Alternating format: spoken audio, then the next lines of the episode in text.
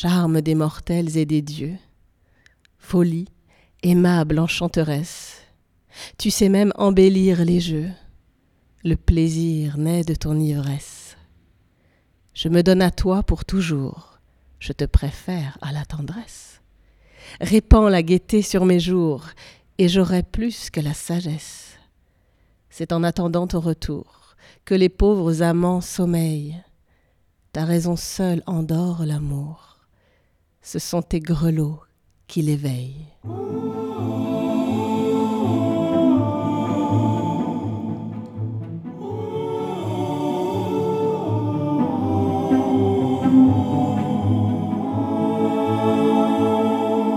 Lorsque l'on pense aux grandes poésies que la littérature nous offre, bon nombre de leurs auteurs sont des hommes. Et lorsque l'on classifie les poètes français les plus célèbres, alors là il n'y a plus photo, ce ne sont que des hommes. Pierre de Ronsard, Victor Hugo, Charles Baudelaire, Arthur Rimbaud, Paul Verlaine, Guillaume Apollinaire ou encore Paul Éluard, Louis Aragon ou Jacques Prévert pas ou très peu de place aux femmes. Pourtant, la poésie féminine existe bel et bien et recèle de véritables petits bijoux. L'autrice Sylvie Brunet, passionnée de mots et de la langue française, fait la lumière sur ces femmes à travers un petit livre qui se glisse dans toutes les poches, la petite anthologie des poétesses françaises aux éditions First. Bonjour Sylvie Brunet. Bonjour. On va ensemble aborder ces poétesses et on écoutera la voix de la comédienne Stéphanie Slimani qui rendra hommage à ces mots féminins justement qu'on découvrira ensemble ou redécouvrira ensemble. Comment vous est venue, euh, Sylvie, l'envie de mettre en lumière ces poétesses françaises? Alors, vous savez, il y, a ce lieu commun qui dit qu'on fait toujours un livre parce qu'on le recherche et qu'il n'existe pas. Eh bien, encore une fois, j'ai vérifié le lieu commun. Je me suis dit, euh, quelles sont les anthologies de poésie féminine?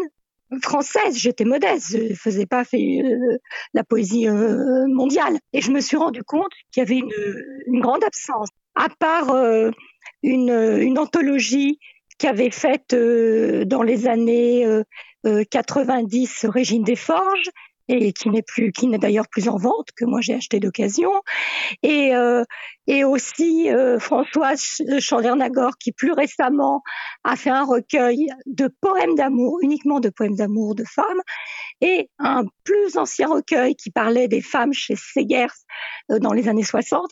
Bien, il n'y avait rien du tout. Et quand on, on se reportait aux anthologies, on constatait une grande absence. Et ça, dans toutes les, les anthologies, que, ce soit euh, les anthologies de, de, poésie française les plus classiques qu'on a utilisées euh, tous pendant nos études, de même que les manuels scolaires, les Lagarde et Michard. Généralement, les femmes sont réduites à quelques pages à la portion congrue quand elles ne sont pas purement et simplement éliminées. C'est partant de ce constat que je me suis dit, est-ce que euh, est-ce que vraiment elles étaient si mauvaises que ça pour que pour qu'on les barre systématiquement? Et donc je suis partie en quête de leurs œuvres. Pour certaines, je les connaissais déjà bien sûr un petit peu, et pour d'autres, je les ai complètement découvertes. Et j'ai découvert tout un univers, évidemment, qui n'est pas du tout euh, la médiocrité ou bien la petite poésie féminine qui regarde voler les oiseaux et pousser les fleurs dans les champs, on voudrait nous faire croire. Pourquoi justement on a oublié ces, ces femmes, ces artistes-là? Pourquoi est-ce qu'on est incapable aujourd'hui de citer des noms de poétesses françaises? Oui, ça c'est très révélateur. Ça, je le dis au, début de mon livre, quand j'ai commencé à avoir l'idée de ce livre, j'ai questionné mes amis et je leur ai dit allez, vas-y, cite-moi cinq poétesses françaises. Et euh, ils n'allaient jamais au-delà de une, deux dans le meilleur des cas, et puis c'est tout. Il était et souvent c'était dans la période moderne. Souvent, euh, il faisait référence euh, à André Chédid ou, à des euh, à des poétesses dont ils avaient entendu parler pour d'autres raisons, souvent parce qu'elles avaient eu un rôle dans l'histoire littéraire, comme Louise de Villemorin, par exemple, au XXe siècle, qui était très liée avec Malraux, donc euh, qu'on a retenu pour ça dans l'histoire littéraire. Donc très souvent, on, retenait les femmes pour euh, toute autre chose que, que leur œuvre. Et cette invisibilité, elle a été en quelque sorte euh, organisée au fil des siècles. Ça relève proprement de, nos sociétés modernes. Parce que si on va chercher dans l'Antiquité, euh, du côté de l'Antiquité grecque comme de l'Antiquité latine, une place était faite aux femmes, il n'y avait aucun problème, on reconnaissait, Platon lui-même avouait que Sappho était une très grande poétesse, et il y avait un mot qui se, qui se déclinait au féminin pour dire femme poète, on disait bien poétesse aussi bien en grec qu'en latin. Et c'est devenu, le terme même est devenu sujet à caution par la suite, puisqu'il a été senti comme très péjoratif. On disait que que le suffixe s euh, était senti comme péjoratif parce qu'il faisait penser euh, à une pauvresse, une bougresse, une gonzesse, enfin tout ce que vous voulez. Pourtant, euh, il y a bien des duchesses, des princesses et des hôtesses, et ça gênait personne. Mais on ressentait que c'était un terme qui était péjoratif, donc on l'a purement et simplement évacué au début du XVIIIe siècle. Et les femmes même qui écrivaient, qui était euh, autrice, comme on disait aussi euh, autrefois au Moyen Âge, c'était tout à fait courant, ou, qu'on pouvait dire aussi écrivaine. Euh, de même que, que le, terme de, de, poétesse, elles ne voulaient pas s'y reconnaître parce qu'elles avaient l'impression qu'on faisait bon marché de leur travail de poète. Donc elles-mêmes, elles ont participé à ce mouvement, si vous voulez, en, en disant non, nous ne voulons pas être poétesse, parce que poétesse, c'est une sous-catégorie, une catégorie bon marché euh, du, du, poète. Nous voulons être poète. Donc c'est pour ça que souvent on a parlé euh, d'une femme poète ou bien d'un ou d'une poète en employant la forme euh, épicène. Alors ce qui est fou, c'est que les femmes dont vous parlez dans votre livre, justement, sont des femmes qui ont remporté un très grand succès à leur époque. Hein. On pense à Louise Labbé, on pense à, Fanny de Beaumarchais, on pense à Victoire Babois, on pense à Anna de Noailles. On va parler de ces femmes-là, mais elles ont remporté un réel succès. C'est ça qui est d'autant plus étonnant euh, quand on pense à l'oubli qu'il y a aujourd'hui. Voilà, exactement. Mais c'est comme s'il y avait de leur existence, du temps de leur existence. Effectivement, on ne peut pas nier leur succès, on ne peut pas nier à ce moment-là parce que leurs vers ont du succès, parce que leurs recueils, euh, une fois qu'ils sont publiés, tout le monde les lit, tout le monde se les passe de main en main et, euh, et on apprécie leur poésie.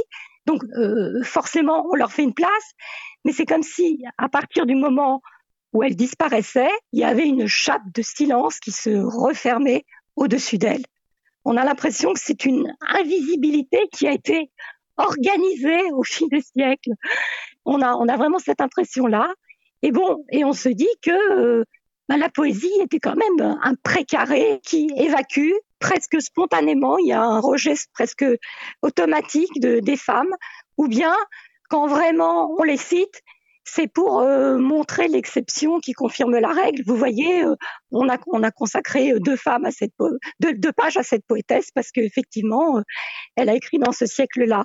Mais ça reste toujours, toujours anecdotique. C'est assez marrant parce que dans l'inconscient de la poésie, la femme est une muse pas une créatrice. Est-ce que la femme inspire, mais n'est pas inspirée dans l'esprit des hommes ou dans l'esprit de la société? Oui, il y, a, vraiment cet aspect-là. Euh, la femme, c'est celle qui inspire, c'est celle à qui on doit adresser des vers euh, traditionnellement. Le fait que ce soit elle qui s'en empare de ces vers et qui les écrive et qui, elle, les adresse à des hommes, eh bien, du coup, elle, renverse des valeurs qui sont euh, posées et, elle porte en quelque sorte euh, atteinte à une, à une situation euh, euh, qui, qui, qui, est posée une fois pour toutes et qui ne doit pas bouger parce que elles occupent un rôle à ce moment-là qui ne, qui, ne leur, qui, qui, ne leur revient pas traditionnellement. Est-ce que la poésie féminine est différente de la poésie masculine? Et si oui, qu'est-ce qu'elle a de différent pour vous? Euh, Je dirais pas qu'elle est différente. Euh, je suis je suis pas d'accord quand on dit qu'il y a une poésie féminine. Euh, c'est comme quand on dit il y a une écriture féminine romanesque. Moi, je, moi, je ne suis pas d'accord.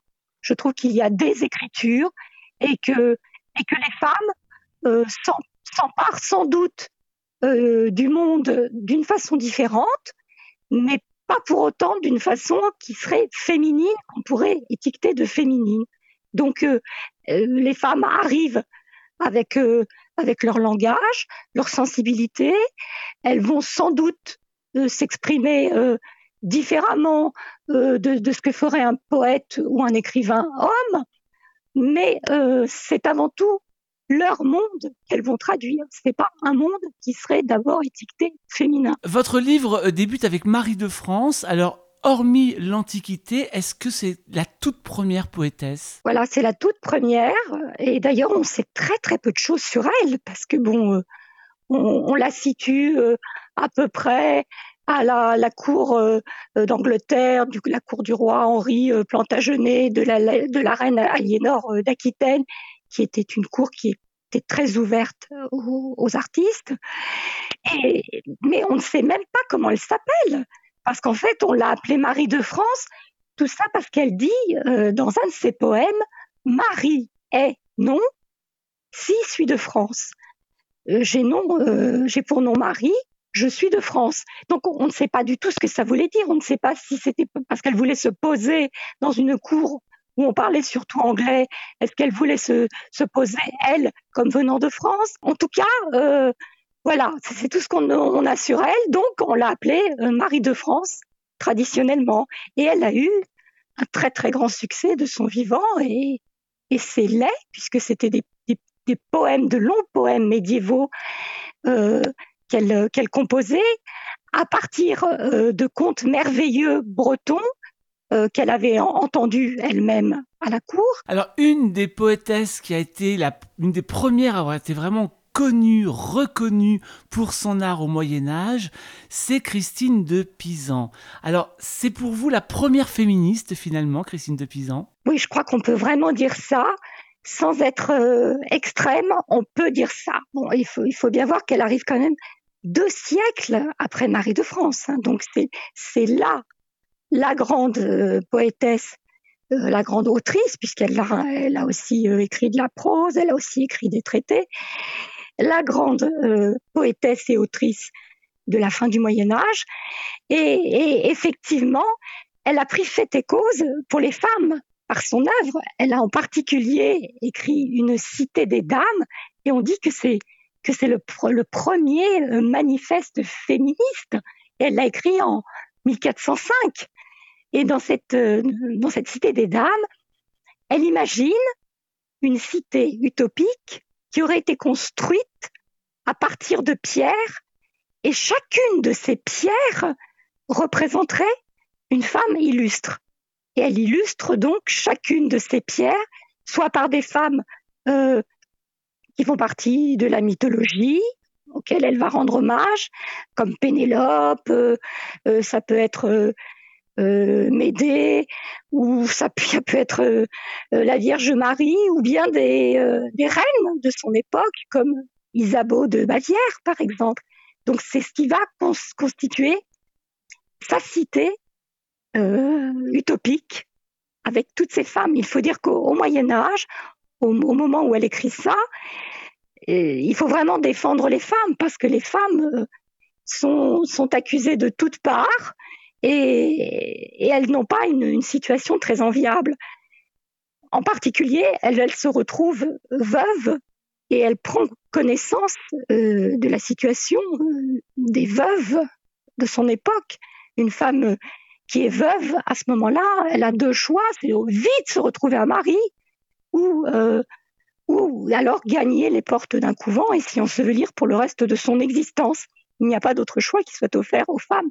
Et elle, elle est la première à dire qu'elle veut s'affirmer euh, en tant que femme elle-même. En, tant que femme libre, en fait. En tant que femme libre, et elle dit sans, sans compagnon ni maître.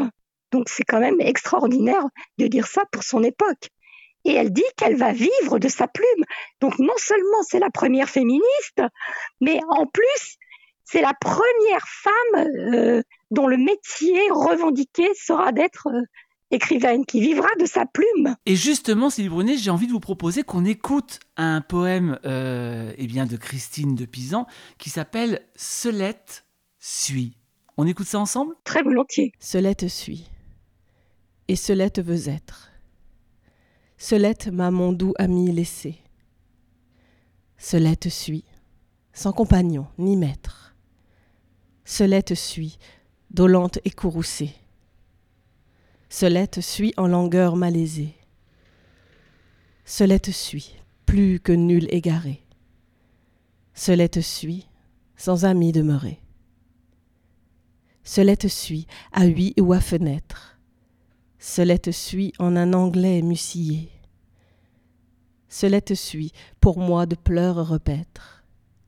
Cela te suit dolente ou apaisée. Cela te suit, rien n'est quittant messillé.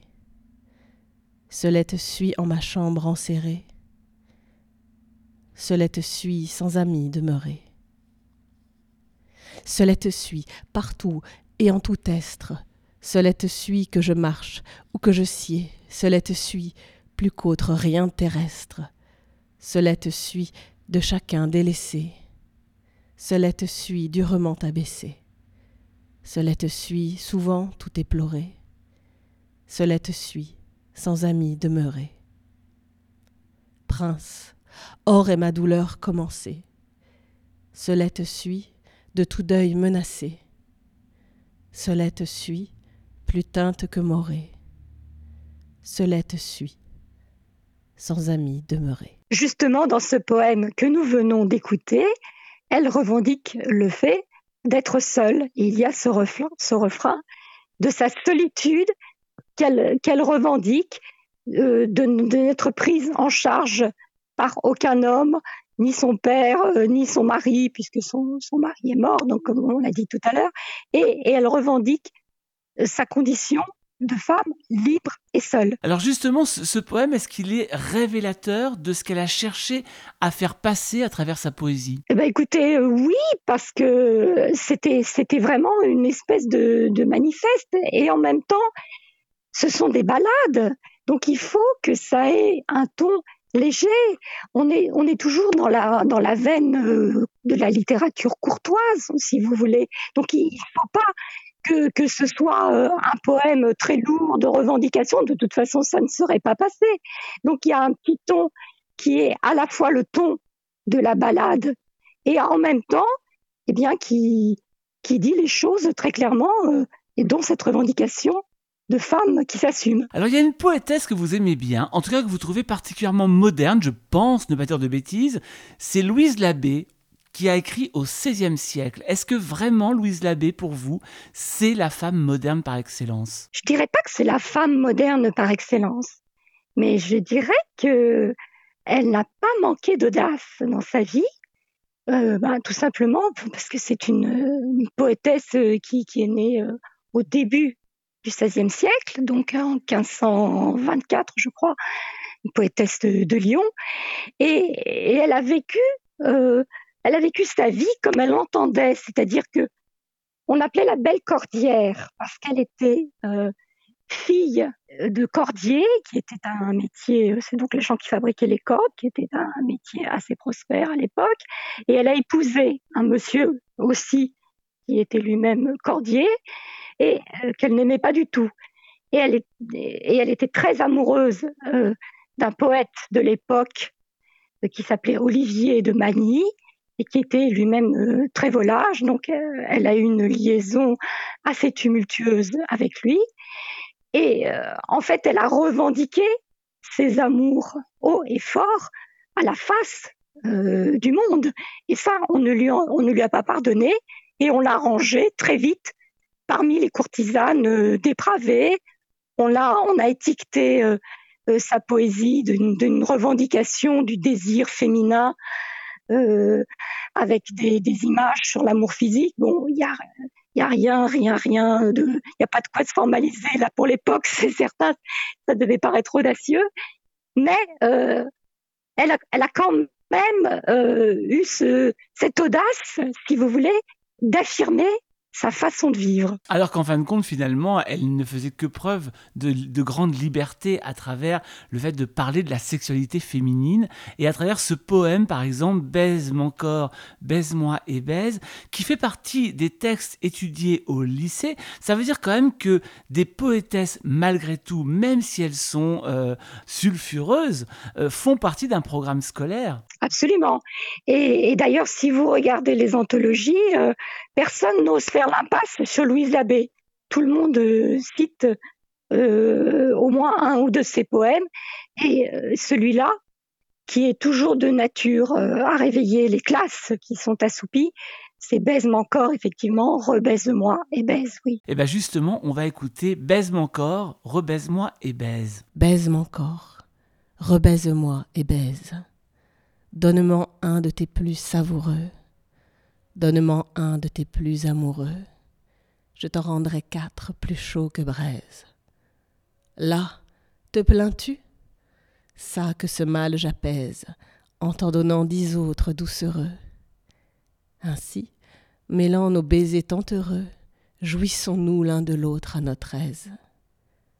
Lors, double vie à chacun en suivra, chacun en soi et son ami y vivra. Permets, m'amour, penser quelque folie. Toujours suis mal, vivant discrètement, et ne puis me donner contentement, si hors de moi ne fait quelque saillie. Alors, c'est étonnant. Tout à l'heure, vous disiez justement qu'il n'y avait pas, que pour vous, il n'y a pas une écriture féminine ou une poésie féminine. Je l'entends parfaitement. Par contre, effectivement, on sent que les femmes ont besoin de parler de la condition des femmes. Et la première à avoir féminisé son titre d'académicienne, c'est Antoinette Deshoulières, qui a été totalement oublié, presque volontairement finalement. Pourquoi est-ce qu'on refuse le panthéon de la mémoire culturelle à toutes ces femmes qui ont compté de leur vivant? Eh oui, je pense que ça va changer. Je pense qu'un mouvement a été amorcé et que ça va changer. Mais effectivement, comme on l'a déjà dit tout à l'heure, le mouvement était que euh, quand une période se refermait, eh bien, on refermait euh, les femmes euh, qui faisaient partie de cette période et on, les, reléguait euh, vers l'oubli et puis on ne, tenait pas compte du travail qu'elles avaient fait. on, le comprend maintenant encore. Enfin, je, je ne sais pas. Aujourd'hui, on est en train de débattre toute la journée. Est-ce qu'on doit dire un premier ministre ou une première ministre? On comprend euh, à ce moment-là que, toucher à la poésie en des siècles où, où il était de tradition de ne pas y toucher parce que c'était un domaine masculin, on comprend que qu'il y a eu ce mouvement comme ça de rejet à chaque fois, ou euh, tout simplement de silence qui se refermait sur, sur la tête de, de, nos pauvres poétesses. Si vous deviez, et vous le faites, mettre en lumière Antoinette Deshoulières, qui était-elle? Qu'est-ce que vous diriez en quelques mots? Euh, ben Moi, je dirais surtout que c'était une, c'était une femme euh, qui, qui s'est rendue célèbre pour son, son salon. C'est surtout pour ça qu'on l'a connue, mais, euh, mais, mais qu'elle a fait quand même euh, des, des poèmes qui, qui étaient tout à fait tout à fait agréable. Et puis euh, et, et on, on, en a fait quelque chose de gratuit puisqu'on a on a dit que c'était euh, la bergère avec ses moutons puisqu'elle a écrit euh, des idylles avec des moutons. Donc euh, le mouvement était souvent et c'est très typique dans le cas d'Antoinette Desoulières de rejeter une femme en disant oui, les petites choses qu'elle a écrites, c'était des petites choses, c'est même pas la peine d'en parler, quoi. C'était des fleurs, des oiseaux, des moutons. Euh, est-ce que franchement, euh, on peut, on peut parler d'elle euh, comme de, de, d'une muse, de la dixième muse, pour avoir écrit des, des petites choses comme ça sans envergure?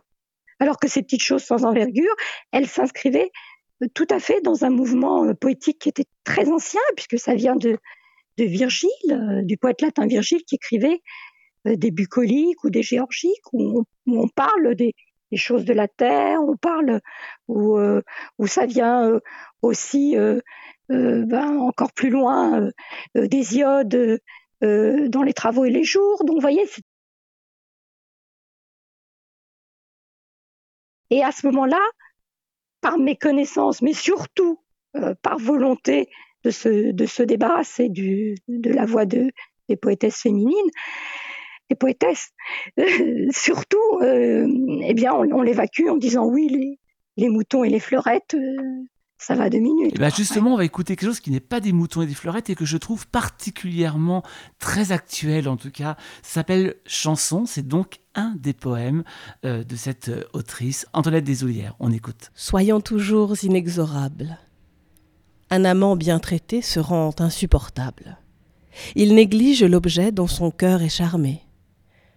De tous les petits soins, il devient incapable. Un amant sûr d'être aimé cesse toujours d'être aimable.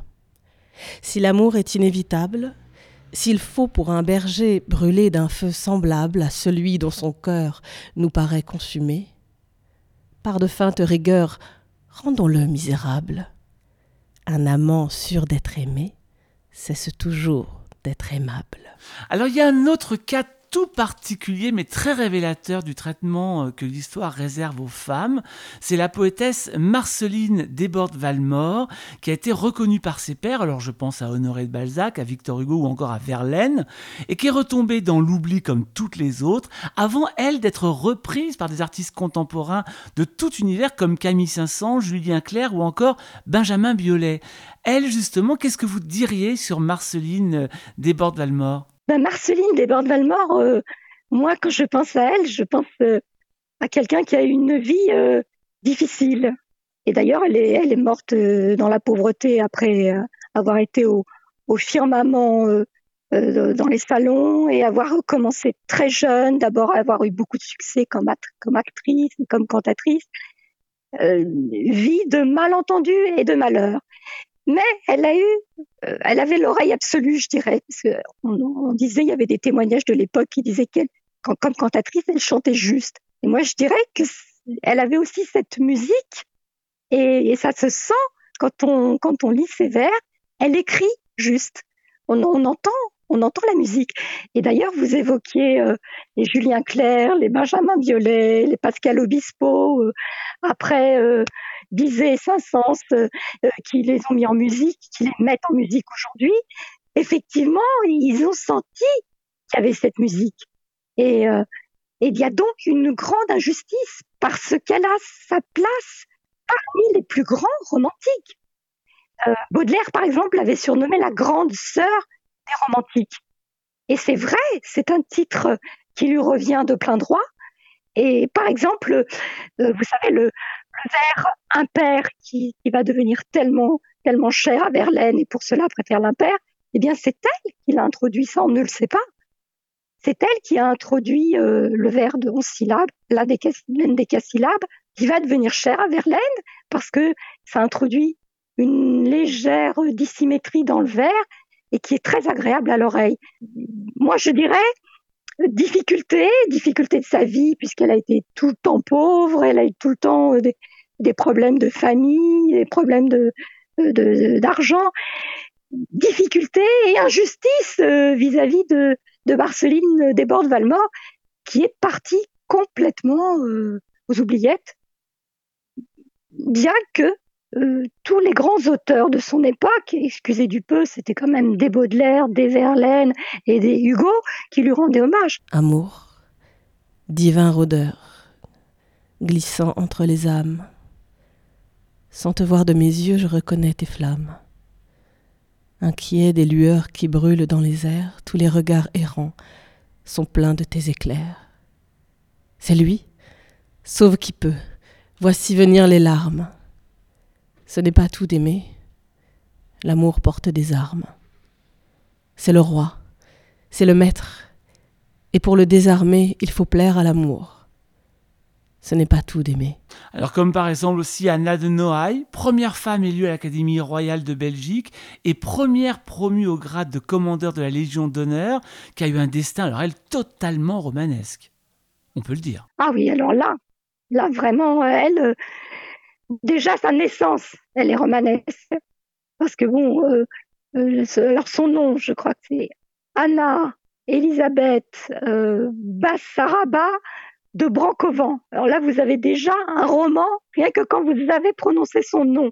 Et elle est, elle est d'ascendance roumaine, d'un prince roumain par son père et d'ascendance grecque par sa mère. Et elle-même, elle épouse très jeune le comte de Noailles. Donc effectivement, tout ça, ce sont des données euh, profondément romanesques. Et puis elle, a reçu donc une éducation euh, d'aristocrate où on privilégiait les arts, la musique, la peinture, bien entendu, la poésie. Donc ça lui semble tout naturel de se mettre à écrire. Et euh, non seulement elle va ouvrir ses portes à tous les artistes de son temps, puisqu'elle va animer un salon où il y aura tous les, plus grands les plus grands créateurs de son époque, puisqu'elle qui vont défiler, qu'elle va être amie avec Proust, avec avec Cocteau, avec Colette. Elle a été sculptée par Rodin aussi, c'est pas rien. Absolument, elle a été sculptée par Rodin. D'ailleurs, elle n'aimait pas du tout la sculpture que Rodin avait faite d'elle. Elle, elle avait été très déçue et ça, ça ne lui avait pas plu du tout. Mais elle a été, euh, puisqu'on parle des représentations qui ont été faites d'elle et qui contribuent effectivement à ce mythe qui l'entoure, euh, elle a été énormément photographiée, c'est certain, mais euh, représentée par des peintres. Donc, elle a, été mais, mais, vraiment adulée de son époque. Et son recueil, quand il sort, euh, Le cœur innombrable, au tout début du XXe siècle, mais, c'est un énorme succès. Tout le monde s'arrache Anna de Noailles. C'est une mondaine, mais en même temps, on lui, on lui connaît tellement de charme, on lui reconnaît tellement euh, en même temps de bagou, qu'elle est très vive, qu'elle a une intelligence très mobile, qu'elle euh, est toute petite, mais euh, on a l'impression que son esprit parcourt de très grandes distances tellement elle est vive et tous les gens, puisqu'on a de nombreux témoignages de gens qui l'ont rencontrée, tous les gens qui l'ont rencontrée disent que ils ont été subjugués par la présence de cette femme jusqu'à sa mort. Dans les derniers temps, elle était très malade. Elle continuait à recevoir et elle recevait euh, ses, amis dans son lit. Donc, ce qui, est vraiment pas, euh, pas ordinaire. Et donc, elle meurt euh, dans, les, années 30. Je, crois que c'est 1932, 33, je crois. Et on se dit, ben, bien entendu, tout le monde va connaître Anna Noailles. Bon, on, lit des choses d'elle, des témoignages de gens qui l'ont connue, puis cette génération qui l'a connue euh, meurt. On continue à lire un petit peu son, autobiographie qu'elle avait commencée, où elle racontait son enfance, mais qui n'a pas eu le temps de terminer, puisqu'elle est morte avant. Et on se dit, mais où est passée cette femme? Pourquoi on ne la trouve plus? Une fois que la génération qu'il avait connue a disparu, bah, la femme a disparu avec cette génération. Et il est quand même à signaler que Paul Valéry disait d'elle que c'était la muse de la Troisième République, ce qui n'est pas peu rien. Et ce qu'on ne sait pas non plus, c'est que, enfin ce qu'on a oublié aussi, je dirais plus exactement, c'est que le prix féminin, euh, dont on parle tous les ans, et moi je trouve qu'on devrait dire le prix euh, féminin Anna de Noailles, on devrait associer son nom à ce prix, parce que c'est elle qui l'a créé. Elle l'a créé euh, en 1904 et ça s'appelait le prix Vie heureuse et c'est ensuite devenu au début des années 20 le prix Femina et elle disparaît.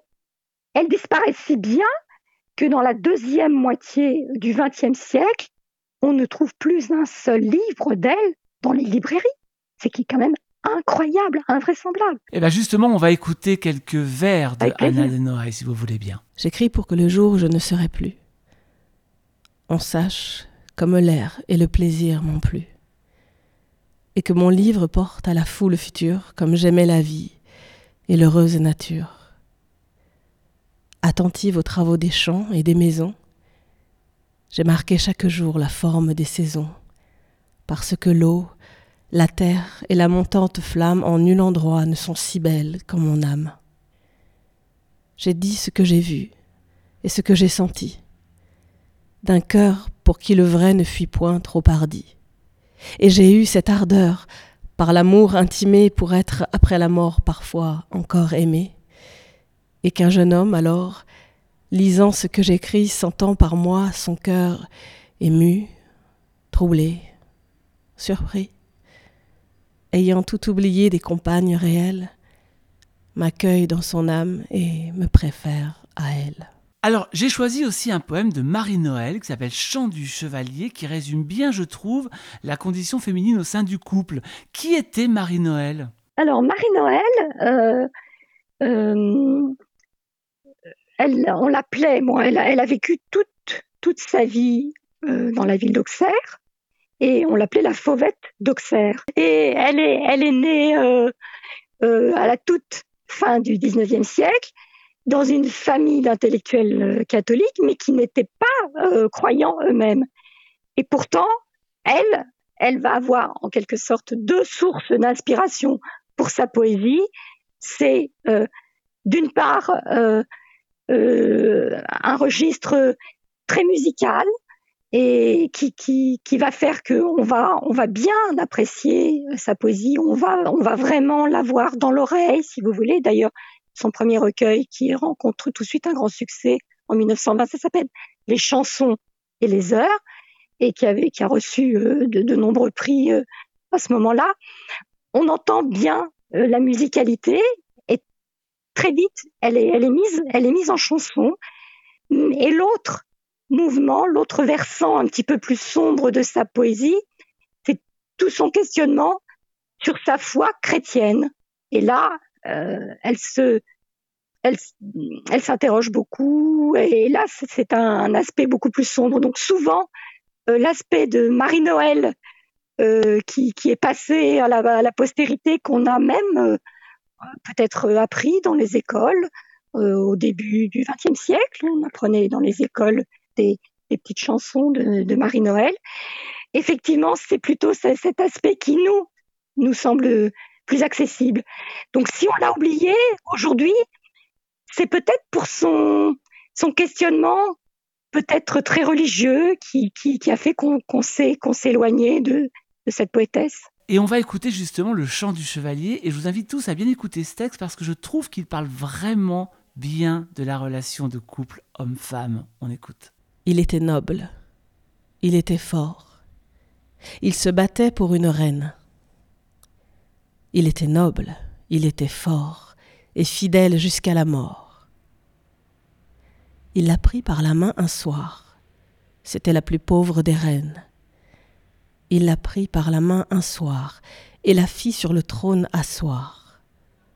Il posa la couronne d'or.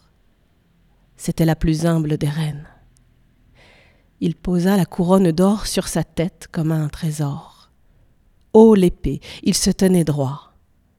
C'était la plus faible des reines. Haut l'épée, il se tenait droit pour la défendre, elle et son droit. À ses pieds tristes en vainqueur, c'était la plus triste des reines. À ses pieds tristes en vainqueur, il mit le monde hors son cœur. Il mourut pour sa reine un jour. C'était la plus pauvre des reines. Il mourut pour sa reine un jour. Il aimait une autre d'amour. Et puis, Sylvie Brunet, il y a la poétesse qui est aujourd'hui connue par le biais de son fils Louis et de son petit-fils Mathieu. C'est André Chédid. N'est-elle pas finalement celle qui traverse les générations par la force des hommes qu'elle a peut-être initiée, André Chédid? Oui, André Chédid, on a, on a l'impression qu'elle arrive à un moment, bon, elle est née en 1920, donc elle arrive à un moment où on est davantage prêt, on est, on est presque prêt, pas encore tout à fait, il n'y a pas eu encore les grands, les grands combats féministes, mais on est presque prêt à entendre euh, qu'une femme prenne la possession de, prenne possession de la poésie, et la fasse sienne et fasse entendre sa voix. Donc je dirais pas qu'elle a eu la tâche plus facile parce que elle a euh, elle a produit toute sa vie et toute son œuvre a, été euh, euh, vraiment très riche et puis a eu divers aspects puisqu'elle a fait du théâtre, elle a fait des romans, des nouvelles, donc et beaucoup beaucoup de poésie donc. Mais en quelque sorte c'est peut-être de toutes nos poétesses là qu'on a passées en revue celle qui n'a pas euh, subi de purgatoire et qui, sans doute, mais on ne sait jamais, n'en subira pas puisqu'elle est, elle est du XXe siècle et qu'au XXIe, on continuera de lui faire euh, une place. Et puis en plus, elle aura marqué aussi une génération puisqu'elle a écrit l'une des chansons de son petit-fils M, qui s'appelle Je te dis M. Là, on va écouter justement un, poème d'André de, d'André Chédid qui s'appelle En danger de mots. À quoi servent les mots face à celui qui meurt? Ils apprivoisent l'abîme, désamorcent les peurs, ramifient la tendresse jusqu'au seuil de l'obscur. À quoi servent les mots face à celui qui vit? Ils brisent, ou bien apaisent, incendient ou délivrent, ils modèlent nos visages, saccagent ou donnent ferment. Voilà, Sylvie Brunet, on vient d'entendre ces poèmes, ces très très beaux poèmes de femmes. On a parlé de quelques-unes, parce qu'il y en a bien d'autres encore dans ce livre, qui s'appelle La petite anthologie des poétesses françaises. Et puis, je me suis laissé dire, du moins vous me l'avez un peu soufflé à l'oreille il y a quelques temps quand on s'est parlé, qu'il y avait une suite. Et oui, la suite est en chantier, puisque je, travaille donc euh, à, la, à la petite anthologie euh, des poétesses du monde entier. Euh, je suis dans les dernières longueurs puisqu'elle va sortir euh, à la rentrée. Donc là, euh, on n'aura pas seulement des vers français, on aura des vers de tous les pays, chinois, américains, anglais, suédois, espagnols et j'en passe.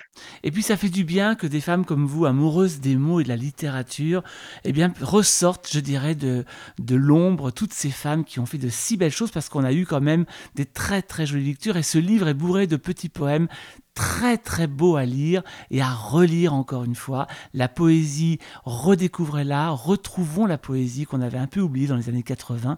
Merci beaucoup Sylvie Brunet de ce petit moment passé ensemble. Merci à vous. Et je rappelle ce livre, La petite anthologie des poétesses françaises, c'est chez First. Et ça se glisse partout, dans toutes les poches. C'est ça l'avantage. Merci Sylvie. Merci, au revoir.